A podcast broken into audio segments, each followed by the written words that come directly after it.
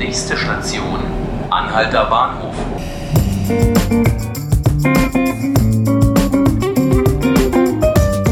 Herzlich willkommen, liebe Zuhörerinnen und Zuhörer zu 5 Minuten Berlin. Diesmal in einer Kurzfassung. Mein Name ist Markus Lücker und ich will Ihnen heute mal im Schnellflug einen Überblick geben, was so in der Hauptstadt wichtig wird an diesem Dienstag. Da ist zu einem die DAK, die heute ihren Gesundheitsreport 2019 vorstellt.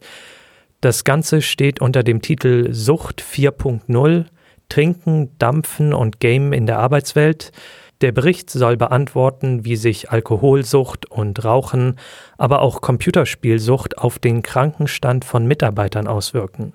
Dafür wurden unter anderem 5000 Beschäftigte befragt. Außerdem wird heute der oberste NATO-Befehlshaber in Berlin in den Ruhestand verabschiedet. Wer sich mit militärischen Strukturen und so Kram nicht so auskennt, der Mann heißt Curtis Scaparotti und ist US-General und hat seinen Posten seit Mai 2016.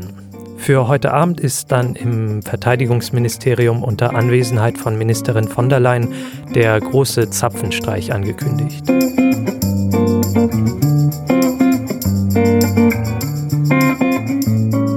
Jetzt aber das wahrscheinlich interessanteste Ereignis des Tages.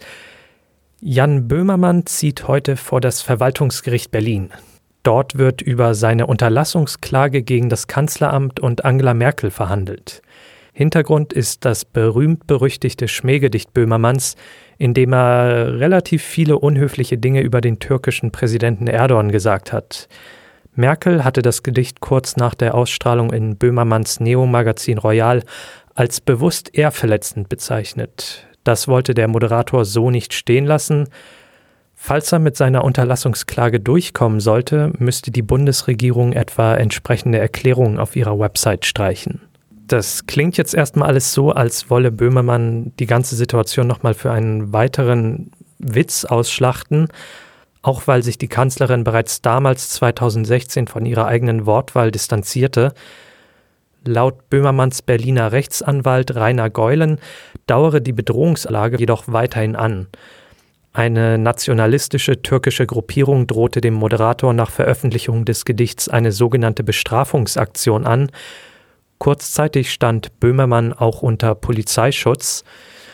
Hinzu kommt, dass die Kanzlerin das Schmähgedicht damals gar nicht vollständig, sondern bloß teilweise gesehen haben soll wie es in der Klage heißt, sie habe lediglich einen Zusammenschnitt auf Bild.de gesehen, nicht jedoch die angeblich für die Beurteilung nötigen Zwischenfragen, Einwürfe und Kommentierungen. Zitat Hierdurch musste der Eindruck entstehen, dass der Kläger lediglich ein Schmähgedicht vorgetragen habe, während seine Sendung vielmehr darauf abzielte, Grenzen und Grenzüberschreitungen der Meinungsfreiheit in satirischer Form deutlich zu machen. Ein Urteil zu der Unterlassungsklage wird bereits heute erwartet. Egal wie das Ganze ausgeht, das Kanzleramt soll sich nach Tagesspielinformationen bereits verpflichtet haben, die Kritik am Schmähgedicht nicht mehr zu wiederholen. Die Regierung hatte sich in der Vergangenheit durchaus bemüht gezeigt, nicht allzu viel Aufmerksamkeit auf die Klage zu lenken. Medienfragen wurden pauschal abgelehnt mit der Begründung, man äußere sich nicht zu laufenden Verfahren. Erst nach einer Eilklage des Tagesspiegels entschied sich das Berliner Verwaltungsgericht, dass die Regierung zumindest mit Einschränkungen über die Klage informieren muss. Dann wollen wir mal schauen, wie es eben mit dieser Klage heute ausgeht. Wir werden sicherlich auch auf tagesspiegel.de darüber berichten. Ansonsten sind wir morgen wieder mit einer neuen Folge zurück, dann auch wieder im vollen Umfang mit Gast und so weiter. Falls Sie das nicht verpassen wollen, Sie können uns gerne auf Spotify und iTunes folgen.